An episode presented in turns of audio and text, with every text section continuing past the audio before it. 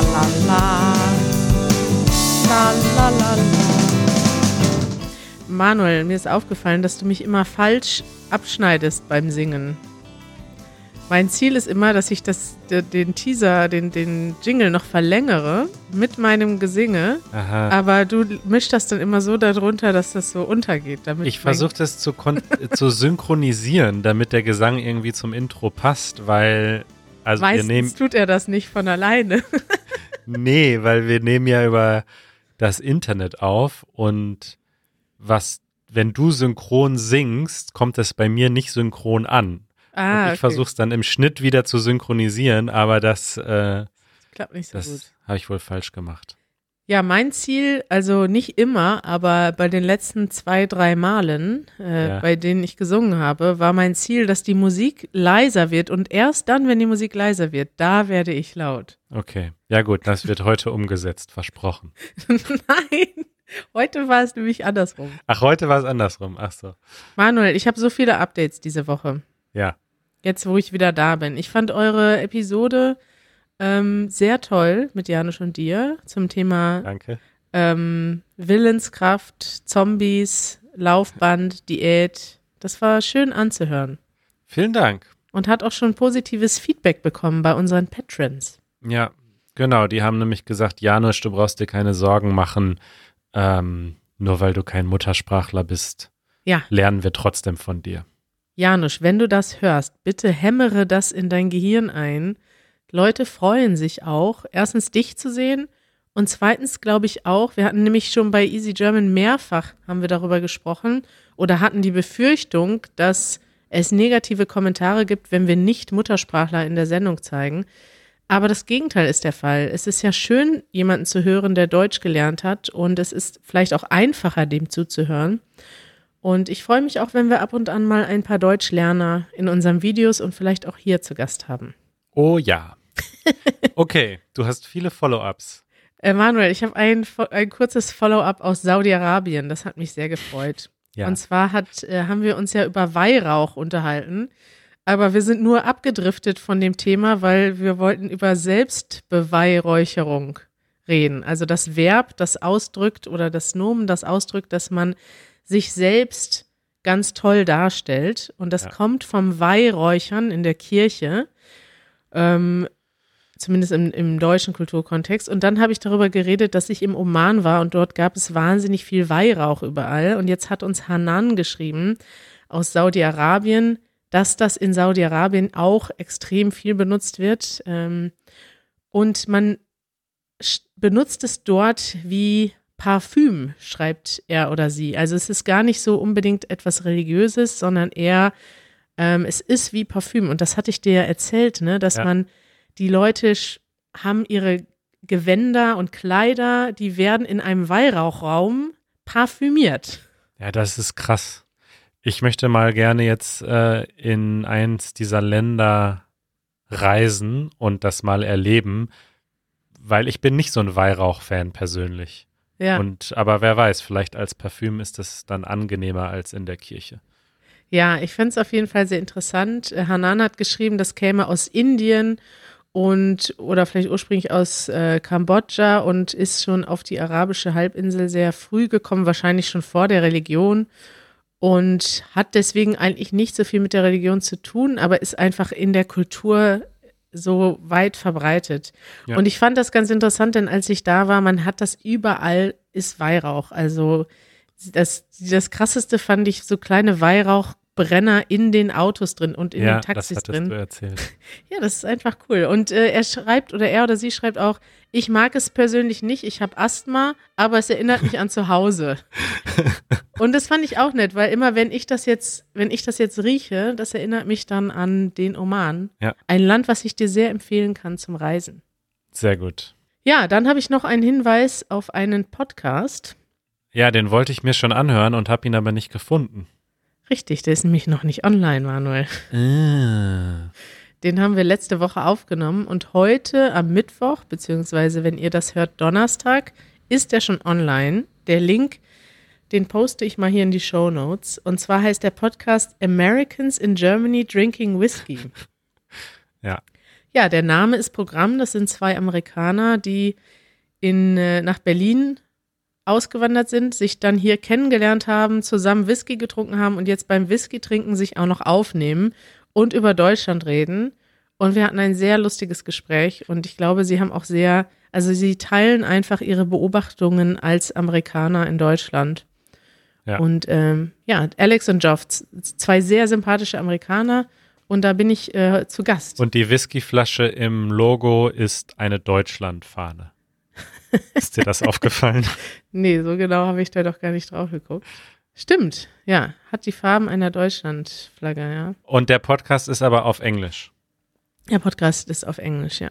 Okay, da bin ich ja mal gespannt, was du da so erzählt hast. Ja, nur Schlechtes über uns. Wie immer.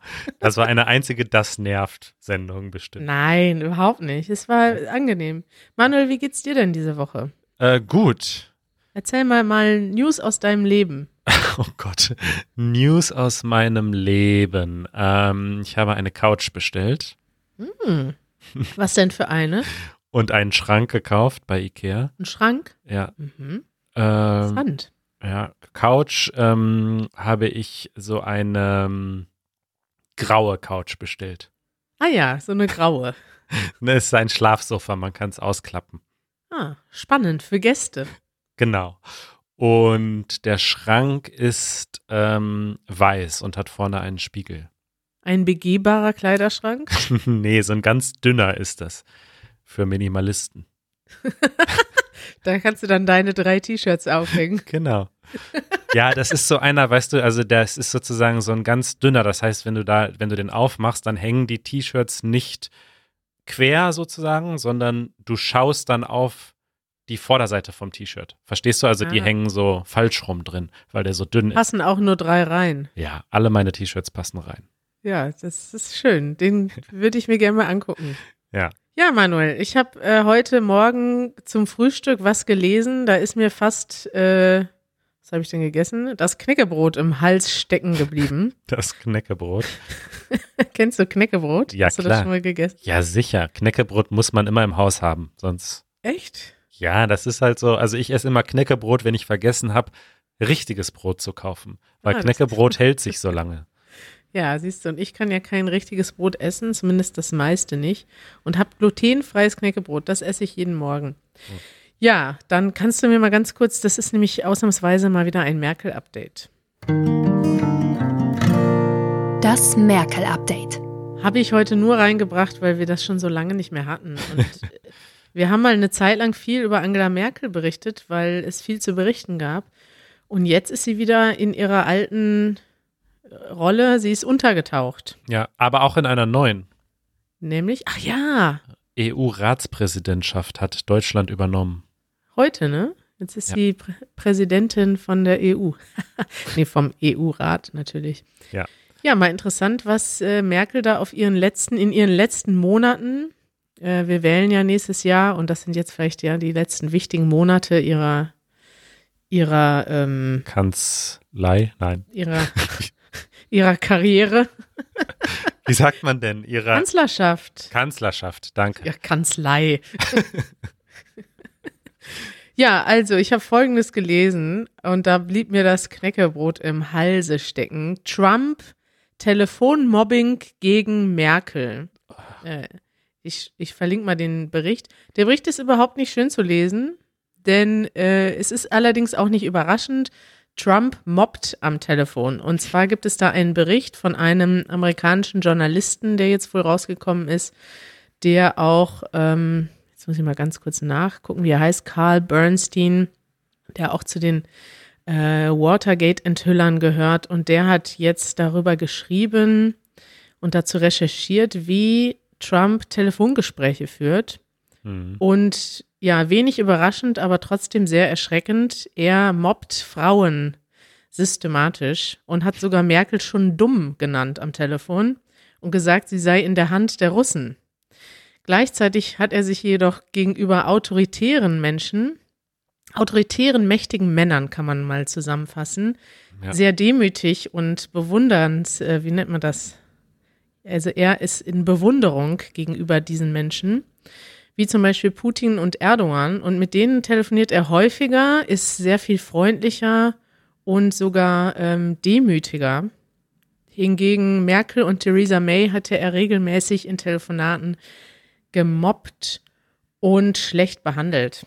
Ja, es ist einfach ein Chauvinist und Misogynist. Ja, es ist nicht so überraschend, aber ich, was ich schön fand dann, war ähm, zu hören, wie Merkel darauf reagiert hat. Sie ist ja bekannt als Teflon Merkel.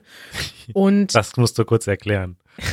Teflon ist ja ein, ein, eine Beschichtung. Weiß nicht, ich kenne das nur als Pfannenbeschichtung, ja. Eine Beschichtung von einer Pfanne, an der Dinge abperlen. Also Ja. zum Beispiel Öl in der Pfanne oder Wasser. Das perlt ab. Das heißt, Es bleibt äh, nichts dran kleben. Es bleibt nichts dran kleben. Und so ist Angela Merkel, oder so wird Angela Merkel offensichtlich von den Amerikanern bezeichnet, denn die Deutschen haben den Begriff, glaube ich, aus den USA übernommen, wenn sie ihn überhaupt benutzen.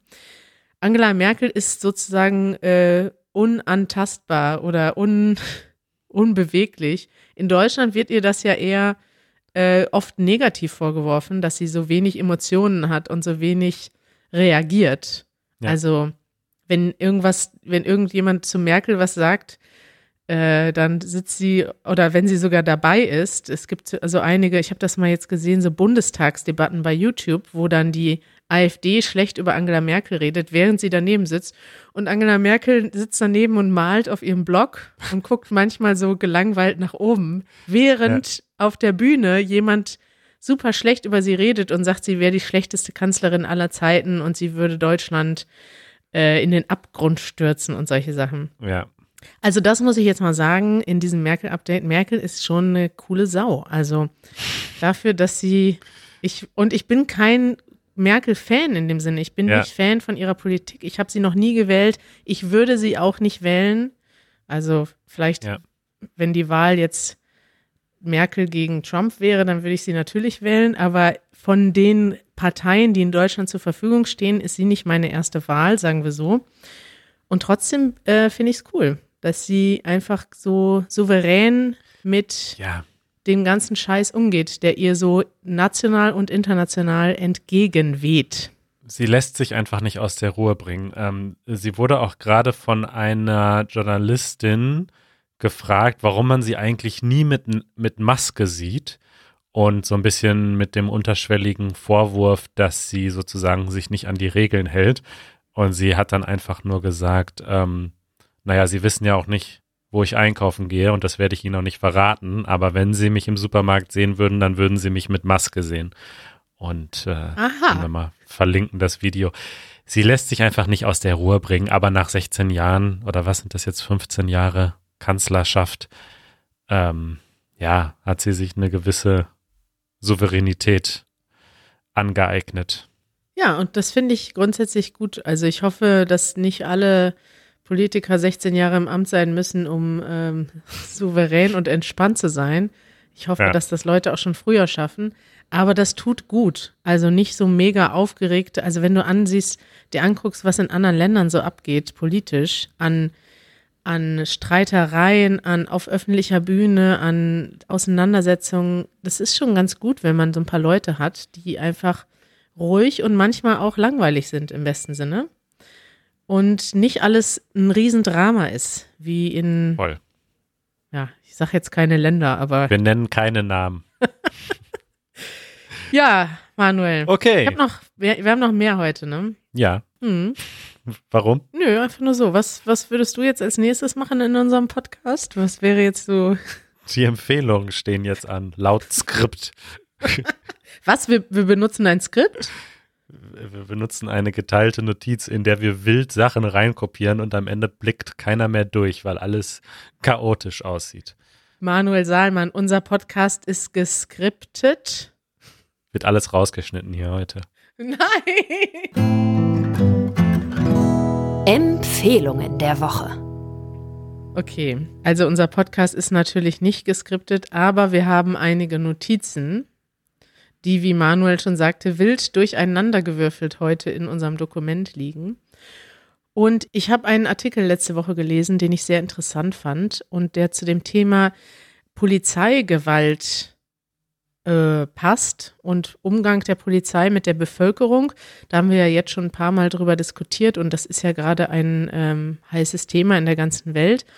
Und das ist ein New York Times Artikel, also auf Englisch, und der berichtet über die deutsche Polizei in einer sehr positiven Weise. Da war ich erstmal überrascht und habe dort einige Sachen gelesen, die auch für mich ja so als die man als Außenstehender also ich habe das so aus der Rolle eines Außenstehenden zum ersten Mal so äh, gelesen und fand das ganz interessant. Dort wurde nämlich darüber gesprochen, wie die Polizei nach dem Zweiten Weltkrieg umgebaut wurde mhm. und eben mit gezielten Maßnahmen darauf geachtet wurde, dass die Polizei nicht mehr so mächtig ist wie früher. Und zwar hat die Polizei ja im Zweiten Weltkrieg in Deutschland eine sehr tragende und auch tragische Rolle gespielt bei der Verfolgung von Menschen und war teilweise richtig militärisch organisiert, hatte auch eine Geheim, äh, eine Geheimpolizei und hatte sehr viel, also war direkt unmittelbar mit den, mit der, äh, mit den Nazis, ja, hat im Auftrag der Nazis ähm, auch Sachen umgesetzt, die teilweise eigentlich dem Geheimdienst zugehörten, dem Militär zugehörten und waren auch so ein bisschen militaristisch äh, organisiert. Und nach dem Zweiten Weltkrieg hat man eben ganz gezielt versucht, dem entgegenzuwirken und hat die Polizei dezentral aufgestellt. Und das ist sehr interessant, weil das hat ja auch ähm, zum Beispiel ähm, Klaus erzählt in, in der Episode zum Thema Bildung, dass auch das Bildungssystem dezentral aufgestellt wurde nach dem Zweiten Weltkrieg als Konsequenz der Zentralisierung Deutschlands unter den Nazis. Und so wurde auch die Polizei dezentralisiert, entmilitarisiert. Also das heißt, die Polizei wurde ganz klar getrennt vom Militär. Das sind zwei völlig unterschiedliche Institutionen, die im besten Fall ähm, nichts miteinander zu tun haben und genauso auch vom Geheimdienst getrennt. Und das ist sehr interessant, weil das sieht man ja jetzt teilweise auch in der Diskussion in den USA, dass dort militärische Einheiten auf der Straße sind oder ja Einheiten, die vom, die dem Militär unterstehen und wo eben der Unterschied oder der Übergang zwischen Polizei und Militär nicht mehr so klar zu trennen ist. Also das ist in Deutschland anders äh, organisiert und diesen Artikel möchte ich gerne empfehlen und den finde ich, den fand ich sehr interessant auch als Deutsche zu lesen.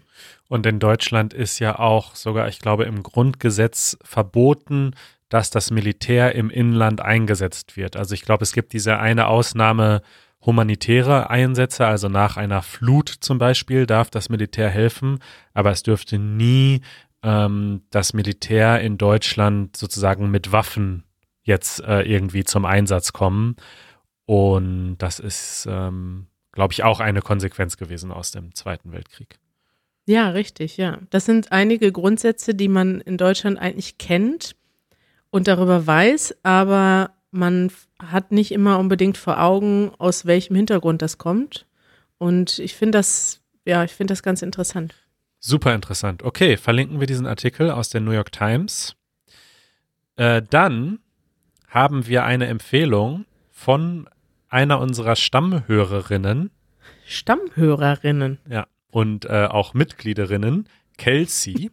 und sie möchte einen Podcast empfehlen. Den habe ich jetzt noch nicht gehört, aber der klingt sich, der klingt richtig spannend. Ja.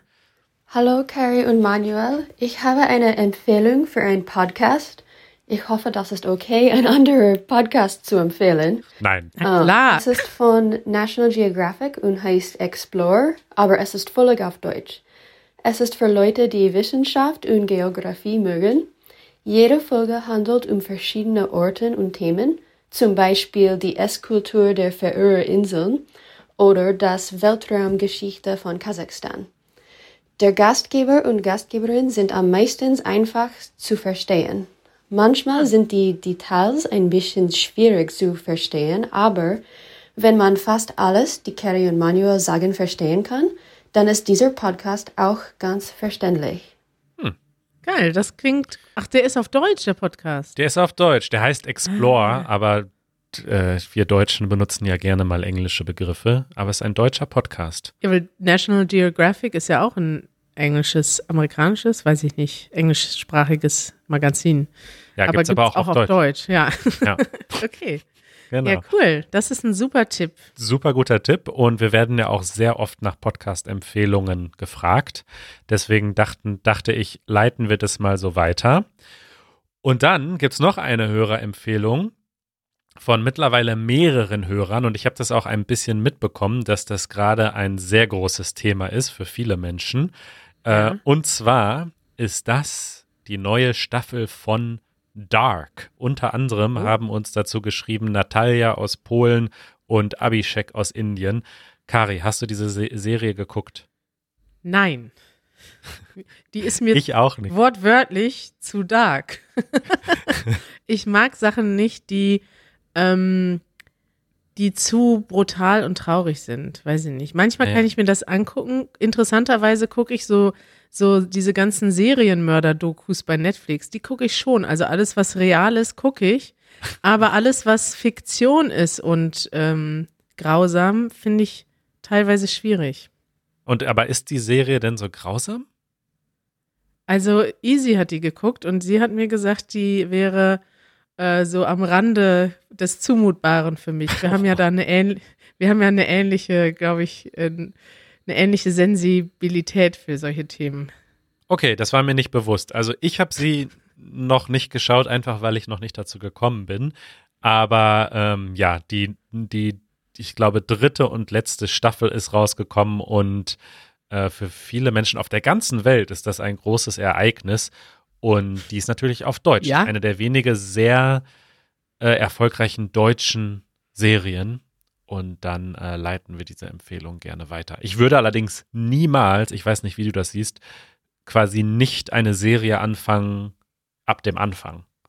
Verstehst du? Also wenn man jetzt nicht Staffel 1 und 2 geschaut hat, dann sollte man natürlich damit erstmal anfangen. Oder wie siehst du das? Äh, ja. Also sehe ich auch so. Ja, es gibt Leute, die fangen mittendrin so eine Serie an.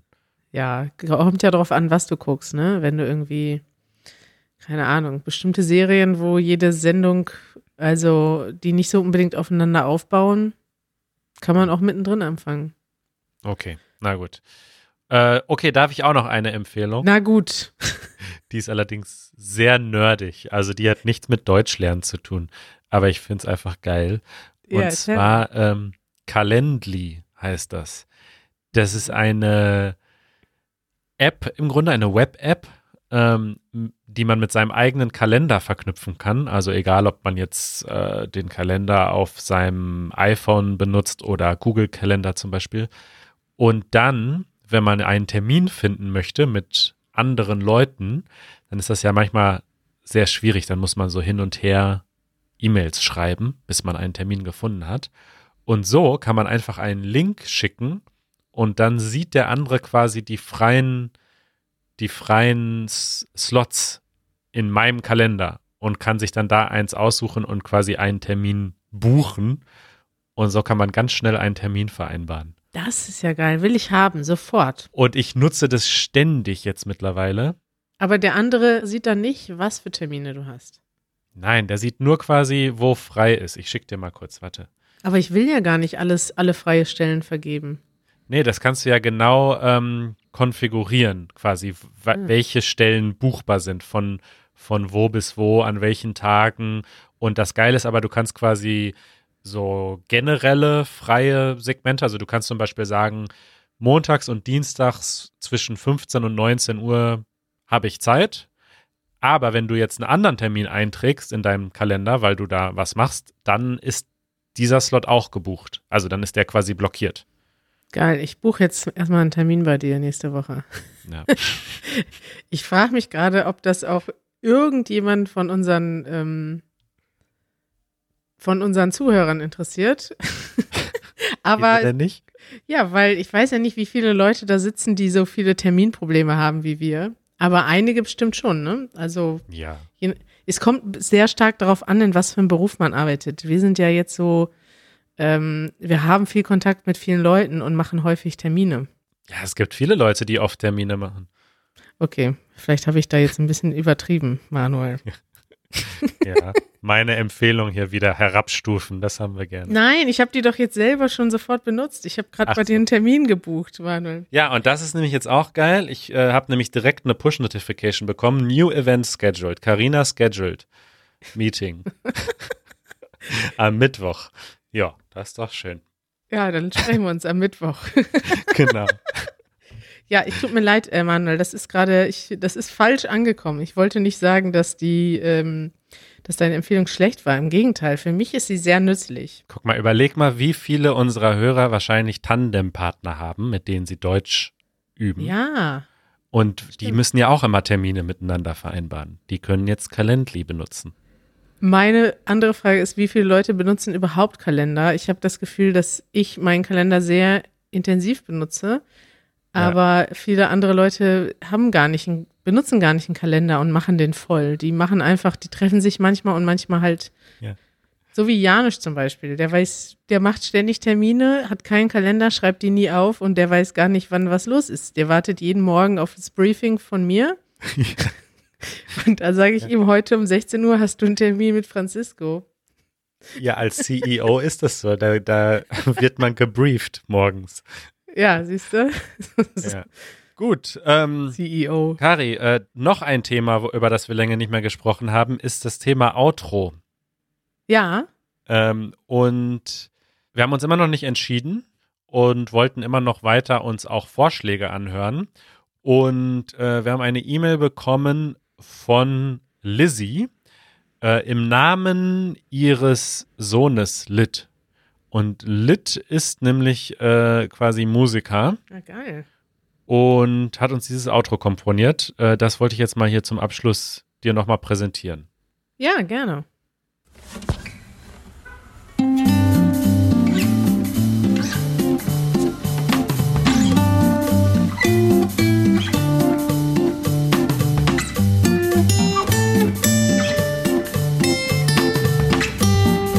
Ja, jetzt müssen wir mal so testen, wie wir darüber schon sprechen. Ah, oh, ist schon vorbei. ich fand das sehr gut, das Outro. Äh, es passt nicht so ganz zu unseren anderen Musiksachen. Das wäre mein einziges Manko, Ja. aber ansonsten fand ich es gar nicht schlecht. Lass uns noch mal testen, auf, auf dem Outro zu sprechen. Es ist sehr jazzy. Stimmt, ja. Gut, also dann machen wir jetzt die Verabschiedung, ja, Kari? Ja, bin bereit.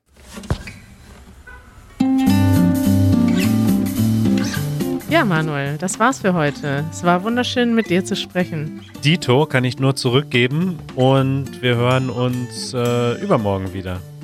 Ja, bisschen, doch ein bisschen hektisch die Musik fürs Outro. Oh, schon vorbei. Tschüss, bis bald. Tschüss.